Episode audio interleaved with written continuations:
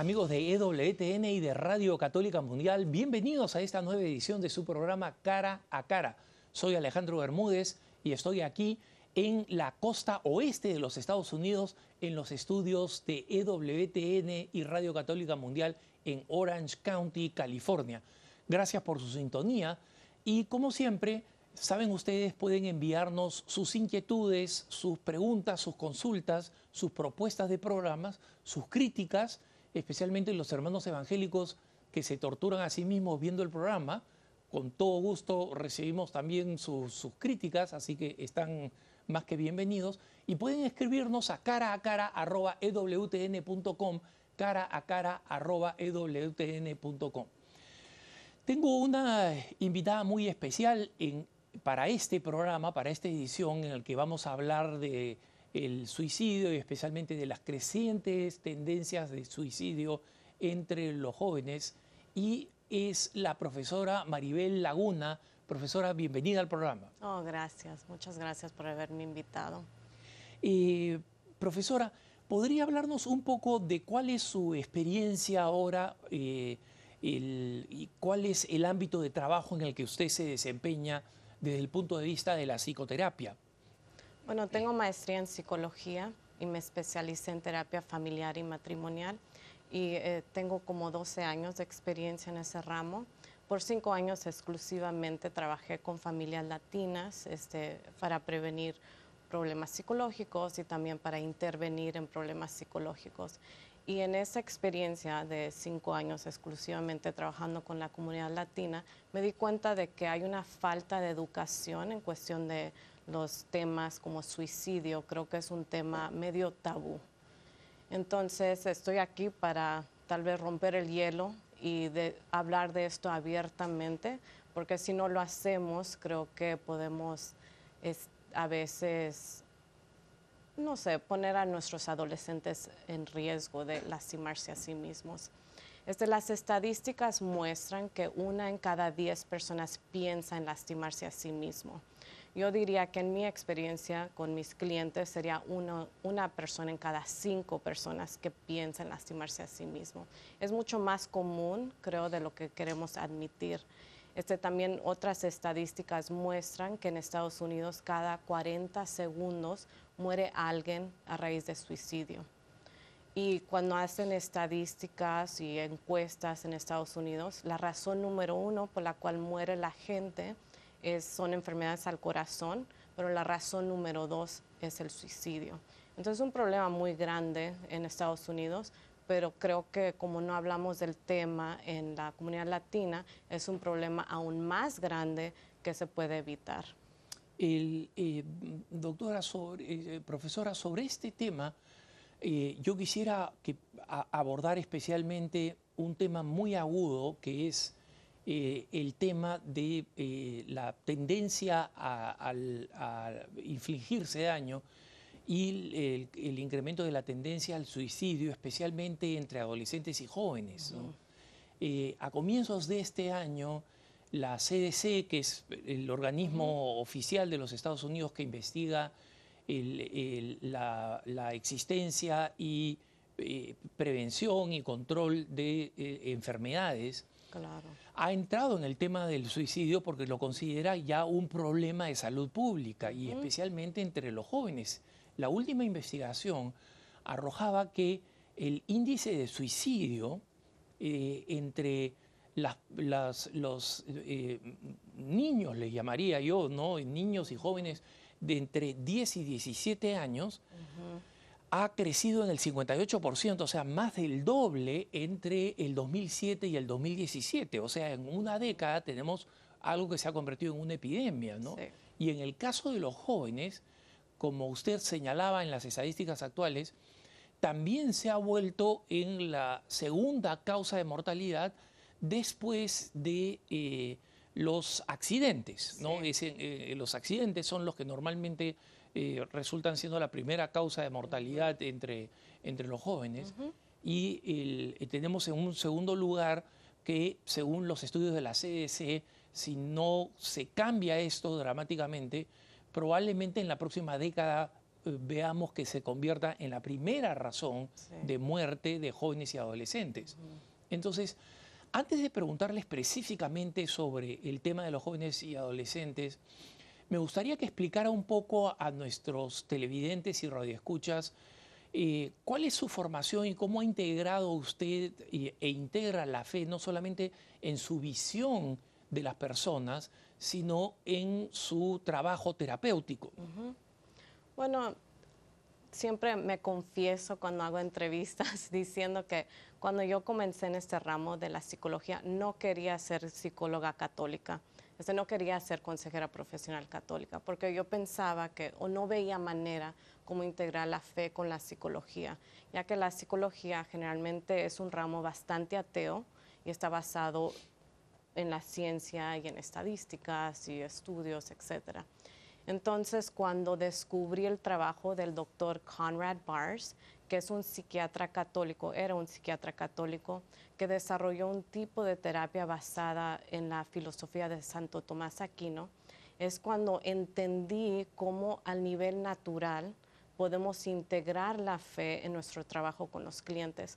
La base de esa teoría, creo, es de ah, reconocer la dignidad de cada persona y afirmar esa dignidad con amor al cliente. Entonces podemos ver que esa teoría no solo se tiene que aplicar con católicos, simplemente con cualquier persona que haya nacido hijo de Dios, que somos todos. Y a base de esa teoría es cuando comencé a integrar eso en la fe. Digo, eh, integrar la fe en mi trabajo psicológico. Entonces, ¿cuál es la base? Que reconocemos la dignidad de la persona, ayudamos a la persona al nivel natural. Y cuando ya tenemos sanación al nivel natural, es cuando podemos esperar un crecimiento espiritual. Porque como dice Santo Tomás Aquino, de la gracia crece a raíz de la naturaleza. Claro, efectivamente. A él le debemos eh, reforzar e introducir en la iglesia la categoría de que la gracia supone la naturaleza. Es decir, si no hay una naturaleza preparada, abierta y en capacidad de recibir la gracia, la gracia que Dios ofrece gratuitamente puede perfectamente ser derramada, ¿no? Como una lluvia de gracia, pero resulta que podemos estar nosotros con, con ropa completamente impenetrable a la lluvia y con un paraguas encima y en consecuencia esa gracia no va a penetrar si no hay una preparación de la naturaleza. Claro. Lo que yo le explico a mis clientes es que las lastimaduras psicológicas que todos las tenemos a raíz de traumas, de abandonos, de problemas en la familia, etcétera, eso causa que la tierra en nuestros corazones sea bastante seca. Entonces, cuando Dios dispersa así las semillas, no toma raíz. Entonces mi trabajo es ayudar a fertilizar esa tierra por medio de la sanación psicológica. Y, profesora, vayamos entonces cómo se aplica esto específicamente al tema de, eh, los jóvenes y de este, este rango al que se, refería la CDC, que cuando hizo la investigación de 10 a 17 años, pero que yo sé que se extiende eh, más allá, es decir, no solamente hasta los 17 años, ese es el rango que quiso escoger la CDC para hacer la investigación. Pero estos problemas los vemos nosotros en, en, jóvenes que han salido incluso de, eh, han entrado a la mayoría de edad, están en sus, en sus tempranos 20, ¿no? Y seguimos viendo este problema que eh, arrastran de la adolescencia y que muchas veces se vuelve peor en el contexto de los estudios universitarios o el haber salido de la, de la escuela y estar en consecuencia eh, ingresando al ámbito laboral cuando no pueden entrar al ámbito académico. Entonces, eh, ¿cómo, cómo este, primero, mm, es una pregunta curiosa, usted en sus años de práctica descubre esta este, este, esta realidad, esta realidad de este crecimiento, de cómo esto se comienza a convertir en un problema prácticamente de salud pública, ¿no? Y eh, cómo comienza a afinar su propia terapia para manejar este problema. Bueno, es una pregunta bastante extensa, pero lo primero sería... El, programa es de una hora, así que, así que profesora, tómese el tiempo para explicarlo, porque yo sé que muchos necesitan entender la explicación, así que tómese la libertad, no hay problema. Bueno, en la cita inicial lo que hago es una entrevista clínica. Si un cliente está entre las edades de niño a los veintitantos años, entonces yo automáticamente sé que esa persona está en más alto riesgo de pensar en suicidio. ¿El por qué? Porque neurológicamente el cerebro no termina de desarrollarse hasta los veintitantos. Algunos estudios dicen que como a los treintas, y siempre le digo a mis clientes, ay, felizmente ya tengo 38 años porque ya tengo un cerebro 100% desarrollado. Pero este, tenemos que ver eso, ¿no? Porque ¿qué está pasando en el cerebro durante esa edad, durante ese desarrollo? Que todavía no se desarrolla la parte prefrontal. Esa es la parte del cerebro que nos ayuda a manejar impulsos y a pensar en las consecuencias naturales de nuestras acciones. Entonces, como esa parte del cerebro no está 100% desarrollada, una persona que está en esas edades piensa en suicidio y la probabilidad de que tome ese impulso de lastimarse a sí mismo es mucho más alto. Entonces, es la entrevista clínica, ¿no? Que evaluamos específicamente el suicidio, especialmente durante esas edades. Ahora, ¿cómo evaluamos si alguien está a riesgo de lastimarse a sí mismo? Lo primero es preguntar. Entonces, lo que yo hago, lo normalizo, así como si fuera, no sé, ¿cómo te llamas? Algo súper, súper normal que les pregunto, miren, este, cada, una en cada diez personas piensa en lastimarse, es algo que usted o tú has pensado en hacer. Y luego ya dicen, bueno, sí o no. Y cuando me dicen no, entonces los cuestiono un poquito más y les digo, este, bueno, ¿has pensado en lastimar a alguien más? Este, porque eso a veces pensamos en esas cosas cuando estamos enojados o lo que sea. O de repente a veces te sientes tan abrumado que ya no quiere, que quieres desaparecer o ya no quieres vivir. Lo primero es no tener miedo de hacer las preguntas.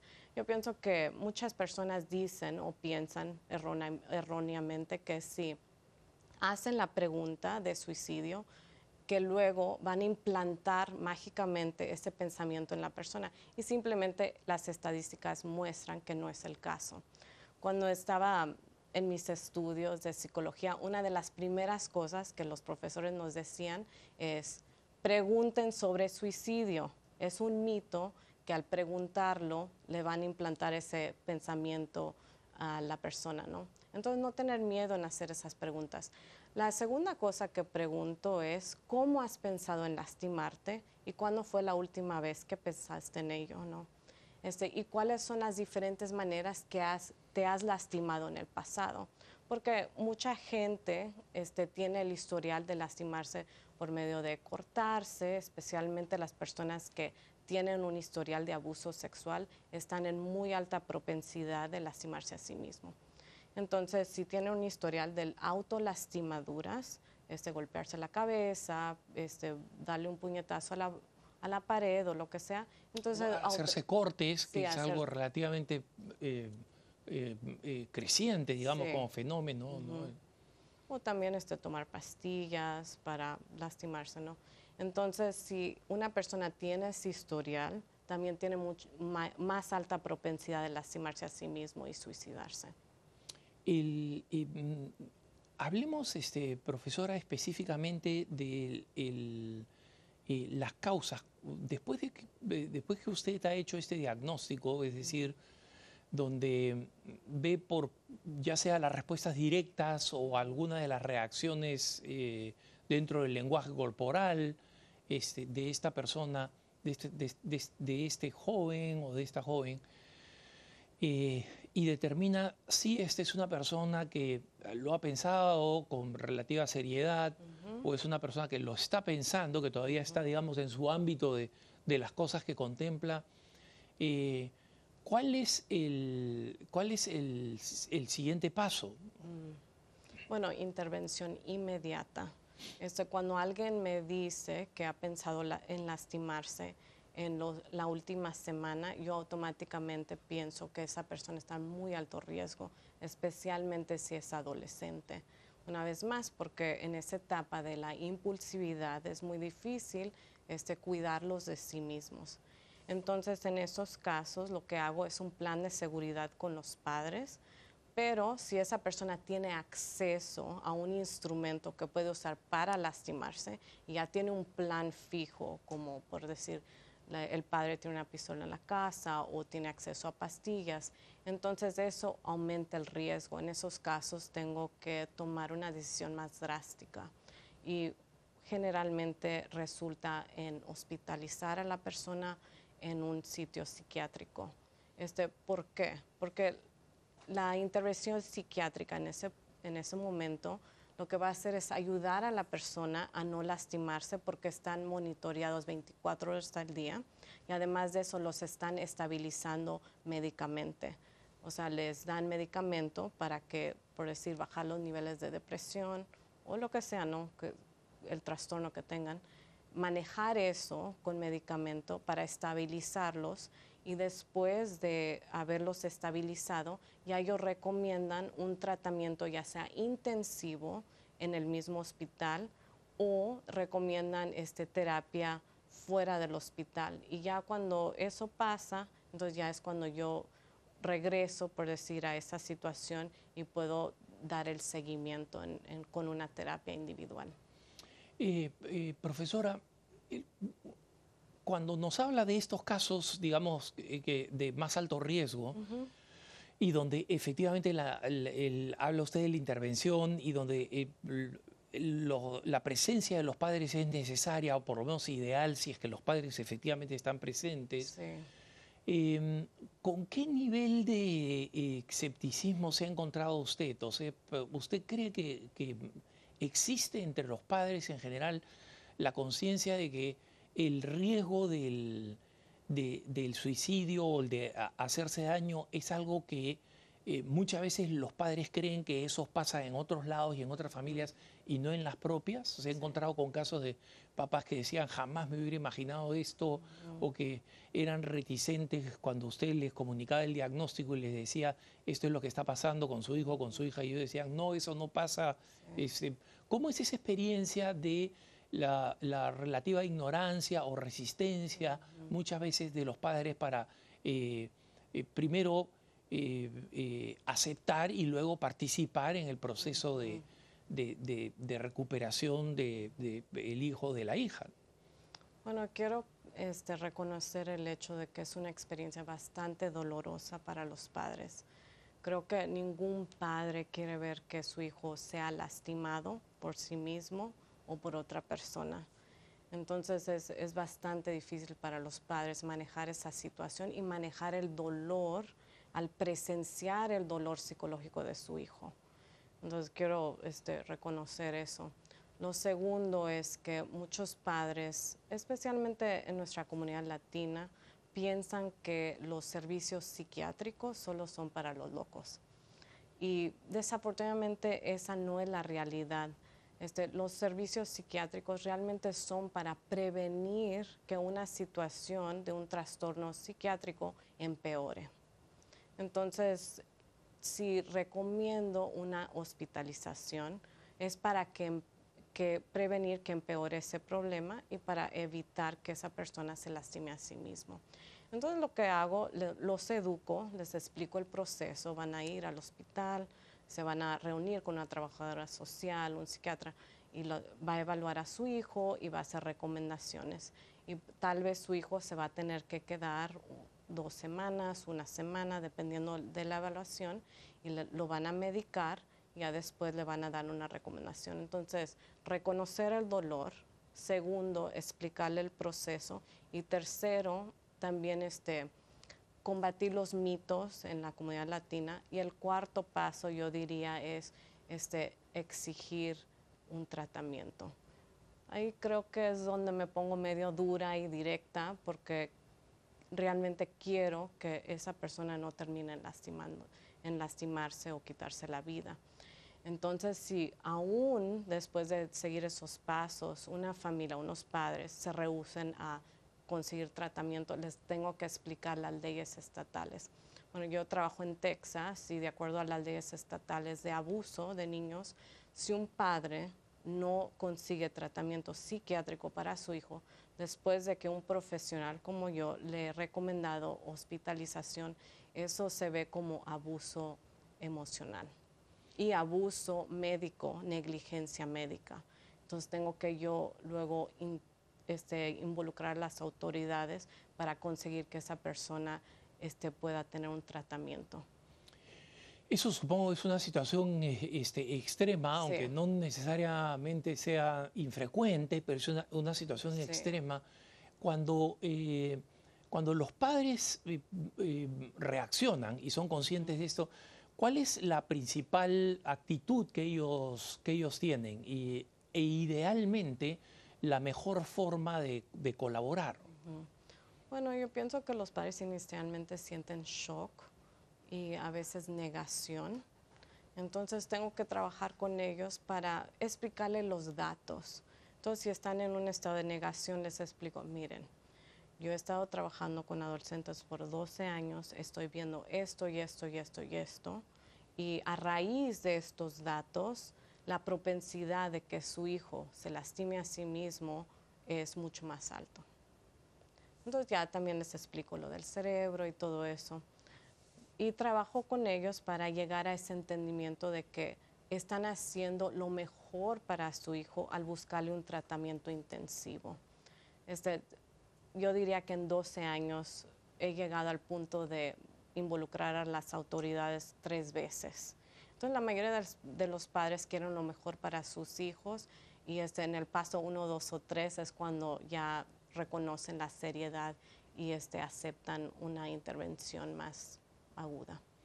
Ahora, eh, profesora, vamos a entrar un poco más al diagnóstico en la segunda parte de esta entrevista, pero por ahora me, gustaría eh, saber desde su experiencia personal en el tratamiento de los, de los muchachos en este tiempo, en esos 15 años en los que usted ha venido eh, trabajando con ellos.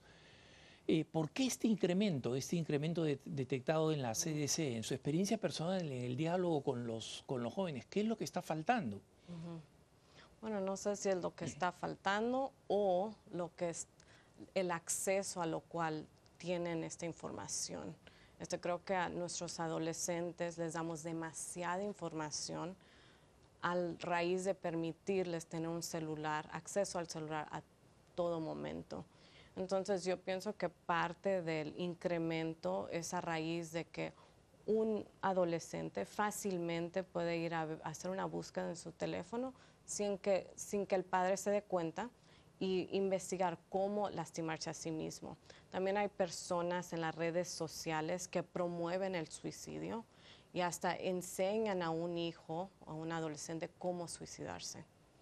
Entonces, si un hijo está siguiendo a alguien que tiene, por decir, este contenido, esta información, la propensidad de que ese hijo se lastime a sí mismo es mucho más alto. Ahora, ¿por qué? Porque psicológicamente en esa etapa del desarrollo, el adolescente está explorando su identidad social. Eso quiere decir que está estableciendo conexiones con otras personas de su edad y ahora por medio de las redes sociales lo está haciendo este, está estableciendo esas conexiones por medio de las redes sociales. Entonces, la influencia de los colegas es mucho más alta que la influencia de los padres. Y es un, algo normal en el desarrollo psicológico, pero que se tiene que manejar por medio de los padres, especialmente si un hijo tiene un historial de depresión, de ansiedad, de trauma. Una vez más, el historial de trauma aumenta la propensidad de suicidio. Entonces, si su hijo tiene esa propensidad, entonces ese hijo necesita más límites, es en cuestión del uso del celular, internet, etcétera. fuera de cámaras me, comentaba que no siempre los muchachos están muy contentos de...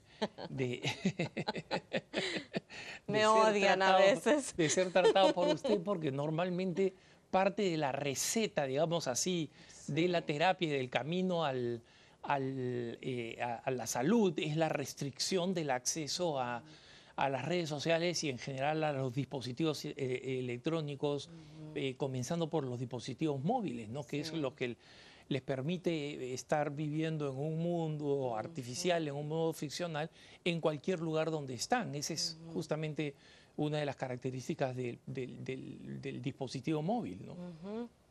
Bueno, sí, creo que a veces me odian, pero les digo, no me importa si no me quieren, si me odian, si me tienen cólera, porque lo estoy haciendo por su bien. Entonces, este, la intervención también es una terapia familiar, donde mi, trabajo es educar a los padres en cómo proteger a sus hijos.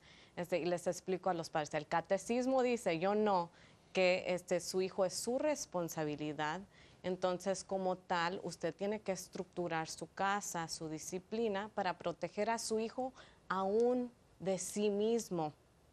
Y ya como que eso ayuda a los padres a, desarrollar una disciplina y a poner límites en cuestión del uso de Internet o lo que sea, ¿no? Les explico también que un hijo como no tiene, una vez más, el cerebro 100% desarrollado, su propensidad para la adicción a Internet y, las redes sociales o lo que sea es mucho más alta. Entonces el padre está protegiendo al hijo de esa adicción si le pone límites. Y profesora, volviendo de la pausa, me gustaría preguntarle un poco más sobre este tema del papel de las redes sociales y cómo algunas personas están estableciendo eh, una conexión, o sea, no necesariamente una causalidad directa, pero sí una conexión entre el hecho de el incremento de las horas de uso de eh, eh, redes sociales y de dispositivos electrónicos y el incremento de estas tendencias al suicidio. Sí. Estoy con la profesora y terapeuta Maribel Launa. Nosotros volvemos después de esta pausa. No se vayan.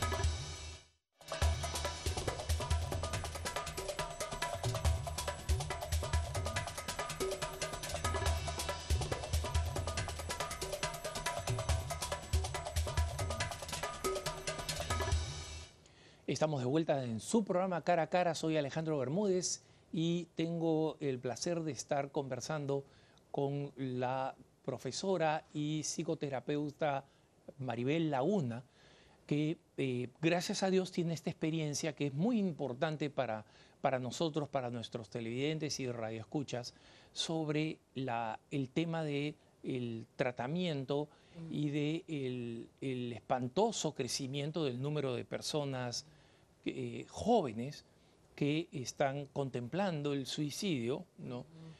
Y que incluso si no lo realizan, de todas maneras eh, los mantiene en un cuadro de depresión prolongados que es, bastante dañino igual. O sea que, digamos, el suicidio es como la, el problema extremo, pero todo el cuadro de depresión y de ansiedad que vemos nosotros mm. creciendo entre los jóvenes es, extremadamente peligroso.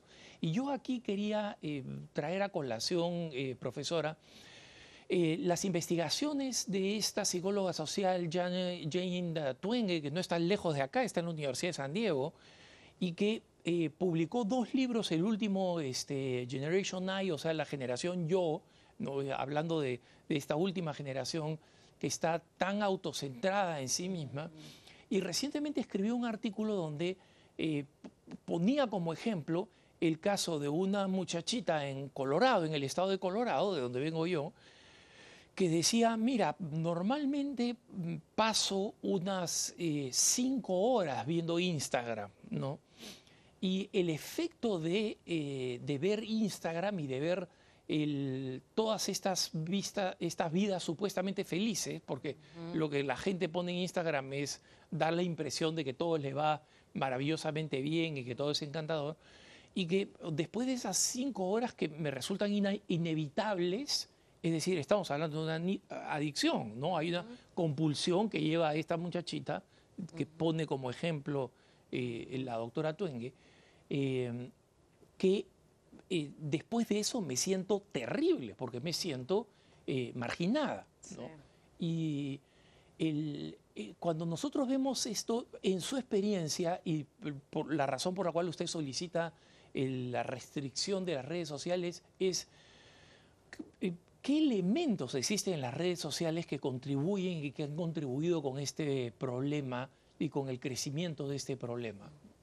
Bueno, quiero también este, explicar una parte normal del desarrollo en los adolescentes.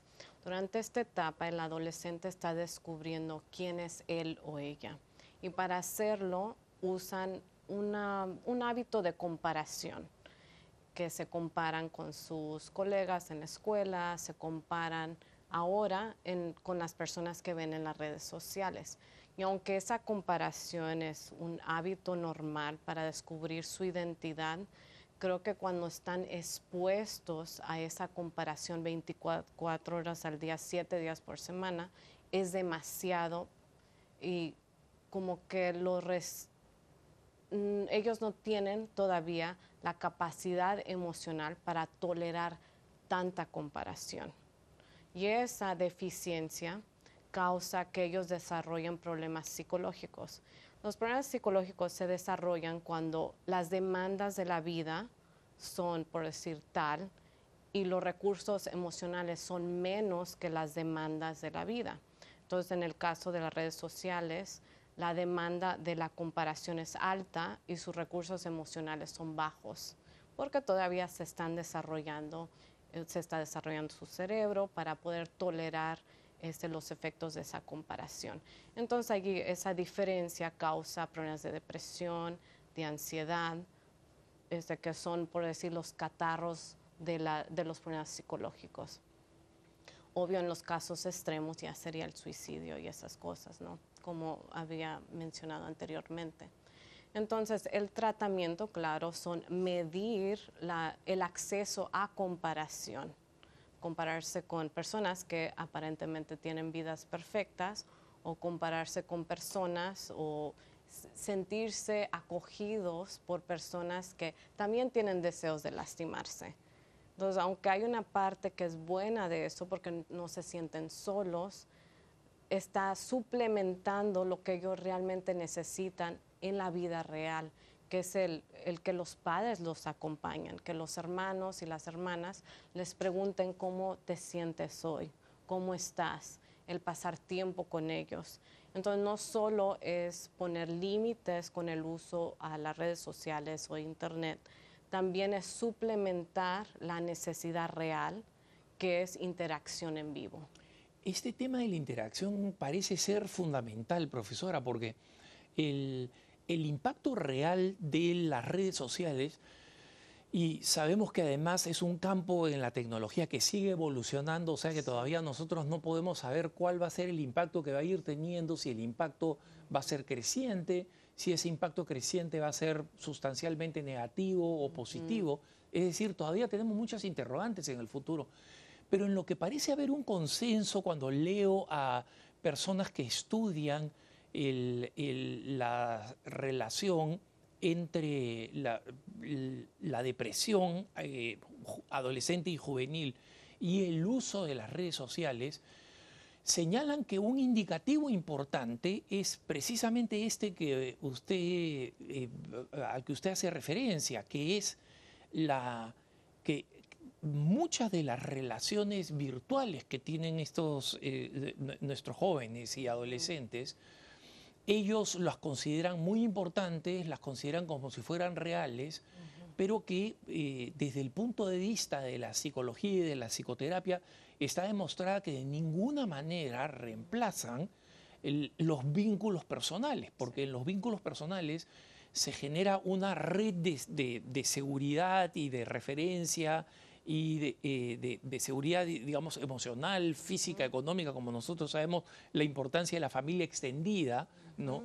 Este, y que eh, en, consecuencia esta búsqueda de tener múltiples relaciones es una, es una eh, a través de las redes sociales, es una manera como la necesidad de, de relaciones interpersonales reales se desvía en esto, ¿no?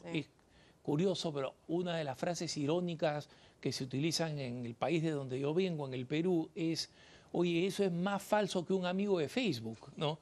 O sea, que precisamente para, para es decir, hay una cierta intuición de que, eh, o sea, nadie en realidad puede tener 1500 amigos, ¿no? Que esos 1500 amigos en mi cuenta de Facebook no son amigos, ¿no?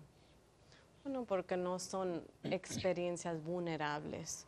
Una experiencia con otra persona donde yo puedo ser 100% yo y esa es la necesidad realmente de todo ser humano, el sentarse con alguien y que alguien más nos dé nuestra dignidad aceptándonos al 100%.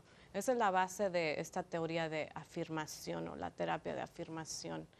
Entonces, todos necesitamos un tiempo, una experiencia personal donde somos aceptados así como tal. Y los adolescentes más que nada necesitan esto porque están en esa etapa vulnerable donde se están desarrollando, este, están desarrollando su identidad y necesitan el regalo de sí mismos mediante a los padres. Entonces es muy importante que los padres hagan tiempo para tener tiempo a solas con sus adolescentes, porque el hijo no solo necesita la afirmación de la madre, sino también necesita la afirmación del padre. Y cuando un hijo no tiene eso, entonces los, los padres están poniendo a su hijo a riesgo de, en los casos extremos, lastimarse a sí mismo o buscar afirmación de, mediante maneras falsas. Entonces me gusta dar un ejemplo cuando doy charlas a los adolescentes. Llevo así una bolsa de caramelos. Entonces llevo unos caramelos que están, hechos con este azúcar así de, de dieta, ¿no? y otros caramelos que son ah, de azúcar verdadera y les se los aviento así al y lo, lo, agarran y no, o sea, como que jugamos y les digo, ok, las redes sociales son este caramelo con la azúcar falsa, pero una interacción personal con alguien, una interacción de vulnerabilidad es el caramelo con azúcar real. Y eso es lo que Dios quiere para nosotros, que tengamos interacciones reales, que seamos como que seamos carne y que tengamos corazones blandos a recibir su mensaje, pero no podemos tener eso si no tenemos estas interacciones humanas. Esto esto nos lleva un poco, profesora, al campo de la prevención. Sí. Hablemos de los padres que nos están escuchando y que tienen hijos que son todavía pequeños, que están todavía a tiempo, digamos, de, mm, o antes de entrar a esta etapa peligrosa, digamos, eh, cada vez más peligrosa por las estadísticas a las que hemos hecho referencia de la adolescencia y de la temprana juventud. El, ¿Qué medios pueden tomar los padres desde el momento temprano, desde el momento de la educación de los hijos? Y entre esos medios, ¿cómo se introduce aquí eh, el darle a un hijo un móvil? ¿De qué manera eh, esto es bueno? ¿Por qué algunos padres lo hacen de manera muy temprana? Yo lo veo en el viaje de, de Denver aquí para, para tener el programa, me sorprendió ver el, niñito, estamos eh, a, vísperas pues, de la Navidad, entonces hay muchos viajes familiares, y ver cuántos niñitos, a, cuántos niñitos se les, se les dan eh, dispositivos electrónicos para que estén entretenidos, porque es una especie de lo que acá eh, en Estados Unidos llaman pacifier, ¿no? O sea, lo que llaman a veces este, el, el chupón, el pacificador, el, este, lo usan como un recurso electrónico y eh, en algunas circunstancias extremas entiendo a los padres, especialmente los que tienen que manejar muchos hijos, ¿no? O sea, no, no lo juzgo sobre eso. Pero en este proceso de prevención, ¿cuáles son los elementos que hay que dar y respecto de los dispositivos móviles y del acceso a Internet? ¿Cuáles son las cosas que... Eh, se deben restringir de una manera eh, madura y adecuada, ¿no? Bueno, este, tampoco nos queremos ir al otro extremo y decir no, cero, cero tecnología, porque no es práctico. No es realista, así es. No es realista. Entonces hay este, estadísticas que muestran o que miden el número de, de horas o minutos de acuerdo a la edad del niño o de acuerdo al desarrollo del niño.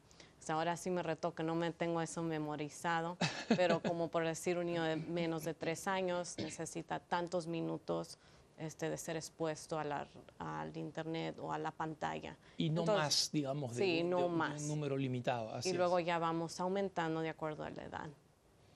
Y, y junto a eso, el, ¿cuál es, digamos, la receta o la propuesta de los padres, especialmente los padres con, con, como decía, con niños preadolescentes?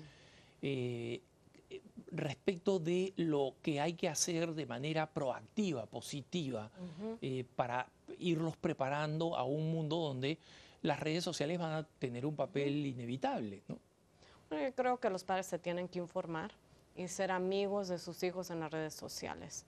Y si no son amigos de sus hijos en las redes sociales, entonces ese hijo no puede tener acceso a ese medio. Lo segundo, creo que este, estar monitoreando, vigilando lo que su hijo, ah, las búsquedas de su hijo y quiénes son los amigos de su hijo en las redes sociales. Porque mediante eso uno puede prevenir, como si su hijo hace muchas investigaciones de cómo lastimarse, obvio que algo no está bien. Ahí ya es una manera de tener esa conversación con su hijo y actuar para prevenir que algo más serio ocurra. Este, lo tercero, creo, este, es una vez más suplementar eso con interacción en la vida real, crear este, ambientes familiares que son acogedores, cenando juntos, este, tomando viajes juntos, este, pasando tiempo juntos uno a uno, donde el niño se siente esa afirmación del padre. una de las cosas que yo he visto de forma completamente anecdótica, porque no soy especialista, eh, a diferencia de, usted, profesora, es que una de las enseñanzas que el Papa San Juan Pablo II daba en su Familiaris Consorcio, ¿no? en este bello documento sobre la vida familiar, eh, e, él decía que había un valor enorme adicional en la formación de los niños, en la eh, cuando se integra el concepto de familia ampliada, especialmente el papel de los abuelos, también de los tíos, pero especialmente el papel de los abuelos. Es decir, eh, ellos normalmente no son tan severos como los padres, ¿no? Eh, y acá le cuento una, una anécdota, mi, mi, papá, que había sido muy, muy severo con nosotros, con nosotros seis hermanos, era completamente distinto con sus nietos, ¿no? cuando nacieron los, los, la, hijita y los hijitos de, mis hermanos. Y era, y, algunos de mis hermanos decían, oye, ¿y tú por qué este, no eras así con nosotros? Y él respondió, mira, porque cuando yo era su papá, ¿no? cuando tenía que actuar como papá, como padre, eh, yo me sentía en parte abrumado por la responsabilidad de asegurar que ustedes pudieran ser formados con personas de bien y eso significa que a veces los padres tenemos que tomar decisiones que nos pueden partir el corazón, pero decirte no y yo sé que vas a estar enojado conmigo eh, durante una semana, durante varios días, que no me vas a dirigir la palabra, que me vas a tratar mal. Es una carga que tenemos que llevar los padres. Pero los abuelos no. Los abuelos estamos para engreír, estamos para, ¿no? O sea, porque ya no somos los papás, los papás son los que tienen que tener esas responsabilidades. Y eso me hacía pensar en lo sano que es tener este, esta, esta familia extendida donde las personas, eh, los jóvenes, los niños, sobre todo camino a la juventud, a, a la adolescencia y a la juventud, pueden tener esta e, experiencia tan rica de, el, de el amor, la atención, la acogida en la familia y las relaciones interpersonales. ¿no? Sí. Una de mis memorias favoritas es que todos los domingos íbamos a la casa de mi abuelita y ella nos hacía este, tortillas de harina y nos servía café. Entonces creo que iban todos mis tíos, mis tías, los primos ahí corriendo, este, haciendo travesuras, pero era un tiempo tan feliz y tan importante en mi formación humana. Y creo que a veces es difícil, ¿no? Porque mis abuelos paternos vivían en México, entonces no tuvimos tanto tanta interacción con ellos. Y este extrañé eso, esa fue una parte importante de mi vida que no tuve por las circunstancias de inmigración, de, no poder viajar a veces, el dinero, lo que sea. Pero creo que Dios no nos deja abandonados, entonces nos da la creatividad de crear familias tal vez no tan convencionales. Entonces, si estamos en una situación donde estamos separados de los abuelos este, o separados de los tíos o lo que sea, este, de repente nuestras amistades en nuestra iglesia pueden ser como suplementar esa necesidad. Pero sí es muy importante que este, la familia tenga el apoyo de otras familias. Solo así es que creamos una sociedad saludable. Y, esto creo que es una recomendación especialmente importante para los, los eh, padres eh, solteros o padres abandonados que tienen que ser responsables de sus hijos y que eh, muchas veces están abrumados por, por ejemplo, garantizar la, seguridad económica de, la familia. Sí, claro. en, ese, en esas circunstancias, lo que puede ser participar de una comunidad cristiana, participar de la vida parroquial, interactuar con otras familias, asegurarle a los niños un clima de amistad. Me da la impresión por lo que dice profesora que es una buena alternativa y es un medio que Dios también nos da para este, fortalecer y asegurar un futuro psicológica, eh, emocional y espiritualmente sano para los hijos. Claro. Y eh, le digo a mis clientes, busquen una mamá postiza, una abuelita postiza, una persona que los adopte como tal, porque eso les va a ayudar como si tienen una pregunta de no sé qué hacer con un niño. Ya estas personas tienen la sabiduría de cuántos años de haber vivido la vida familiar y ellos tienen muy buenos consejos.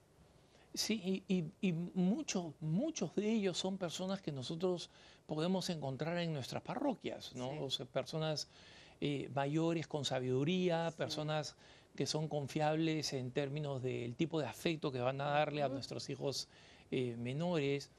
Y, de esta manera eh, realmente prevenir, porque esta, esta psicóloga social que le mencionaba, que se ha convertido en un especialista en estos temas, digamos, de, la, correlación entre las redes sociales y la soledad. Eh, ella eh, ha establecido en estudios estadísticos muy sólidos, es decir, con, una base estadística creíble, confiable,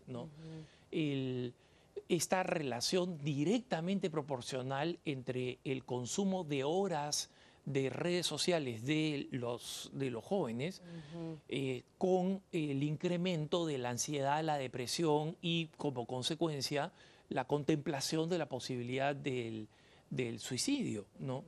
Y una de las razones cuando le pregunta, ok, ¿cómo puede ser que tú puedas estar 5, 7, 10 horas en las redes sociales, incluso cuando están en el colegio, no están prestando atención y están...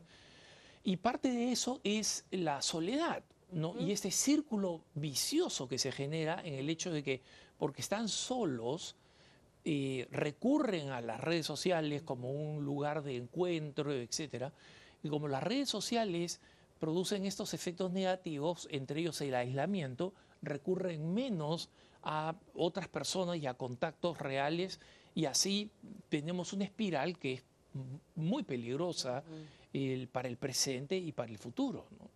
Algo que siempre le digo a mis clientes es que el aislamiento es el ambiente perfecto para la patología. Entonces, si uno quiere desarrollar un trastorno psicológico, simplemente se tiene que aislar. Luego eso va a surgir. Entonces, no, obvio que no es bueno estar en aislamiento porque somos personas sociales. Necesitamos la afirmación, los retos de otras personas para crecer y para sentirnos más dignos de ser uno, ¿no? Entonces, sí, el aislamiento definitivamente no es algo bueno. Y es el, eh, ahora, eh, hermanos, nosotros estamos mostrando en pantalla la página web donde ustedes pueden contactar y hacerle más preguntas a, la profesora Maribel, porque obviamente en un programa de una hora solamente podemos abordar un, número limitado de, los aspectos de este, de este problema. ¿no? Y aquellos padres que piensan que, bueno, eso nunca va a pasar en mi familia, yo creo que conozco a los hijos, pero lo cual puede ser verdad y lo cual es verdad en familias que están eh, dinámicamente integradas, ¿no? donde existe una relación de confianza, donde existe una relación de, comunicación. Pero eh, una de las cosas que señalaba la doctora Twenge decía es que ella se sorprende del número de padres que decían, me parece increíble que esto haya pasado con mi hijo. ¿no? Entonces, ¿cuál es la razón de esa eh, ignorancia de los padres? y cómo, cómo prevenirla eh, o, evitarla. ¿no? Bueno, a veces creo que tenemos miedo, miedo de hacer la pregunta. Eso es uno. Lo segundo es que a veces no sabemos qué influencia está teniendo el hijo en el colegio, con sus colegas, en las redes sociales. Y como los padres no tienen tanto control en esas áreas, porque el padre obvio no puede ir al colegio con el hijo, entonces no ah, sabe de hacer esas preguntas.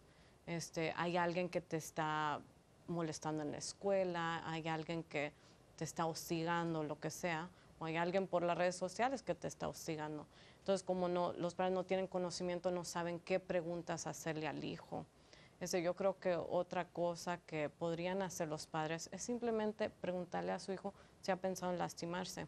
Es algo que muchas veces les sorprende a mis clientes es que el cliente más joven que he tenido que ha pensado en lastimarse es un niño de 5 años. Wow. Wow. Entonces es importante de hablar de esto a temprana edad. Y claro, supongo yo que para eso es muy importante que ya exista un contexto de comunicación, o sea, poner, eh, insistir en la importancia de la comunicación familiar, porque digamos, si un papá o una mamá que no tiene eh, el, hábito y no ha creado un contexto de comunicación intrafamiliar, es muy difícil que el hijo o la hija vayan a responderle con sinceridad ante una pregunta tan seria, ¿no? Bueno, lo que les digo a los padres, nunca es tarde, siempre podemos sanar, mejorar felizmente, no vamos a ser perfectos hasta que lleguemos al cielo, entonces siempre, siempre tenemos la oportunidad de mejorar y realmente una obligación de mejorar y crecer. Entonces, en el contexto de la familia, si hay padres allá que de repente no tienen esa comunicación con sus hijos, comiencen con algo leve donde el, riesgo es bajo. Por ejemplo, este, hacer algo divertido con su hijo. Y luego hacer eso por un mes, una vez por semana, y comenzar con preguntas leves, donde una vez más el riesgo es bajo. O cómo te va en la escuela, o este, te gusta una, niña en la escuela, o cómo son tus amigos, este, quiénes son tus profesores favoritos. Y de, ahí vamos construyendo poco a poco una comunicación más íntima, más vulnerable. Profesora, muchísimas gracias. Yo quiero invitarla a un nuevo programa para hablar del otro lado, es cuando las cosas malas han sucedido y cómo una familia puede trabajar y recuperarse de esto. Así que eh, agradezco por anticipado la presencia en este próximo programa y ahora yo los dejo en compañía de la mejor programación EWTN y Radio Católica Mundial, sin antes recordarle que pueden escribirnos con sus preguntas, con sus consultas, con eh, sus propuestas, con sus pedidos de oración también, a cara a cara ewtn.com, cara a cara ewtn.com. Y no olviden, hermanos, que el sueño de la Madre Angélica es que este fuera un apostolado que puede ser sostenido gracias a la generosidad, gracias a la caridad de todos ustedes. Los que no pueden contribuir materialmente, recen mucho por nosotros y los que pueden hacerlo, considérenlo, porque es parte de la tradición de la Iglesia de que los católicos mantengamos, apoyemos y permitamos crecer nuestras organizaciones evangelizadoras, porque es una de las formas como vamos a cambiar el mundo y participar de nuestra responsabilidad de laicos. Soy Alejandro Bermúdez, este ha sido su programa Cara a Cara y conmigo Dios lo bendiga y hasta la próxima.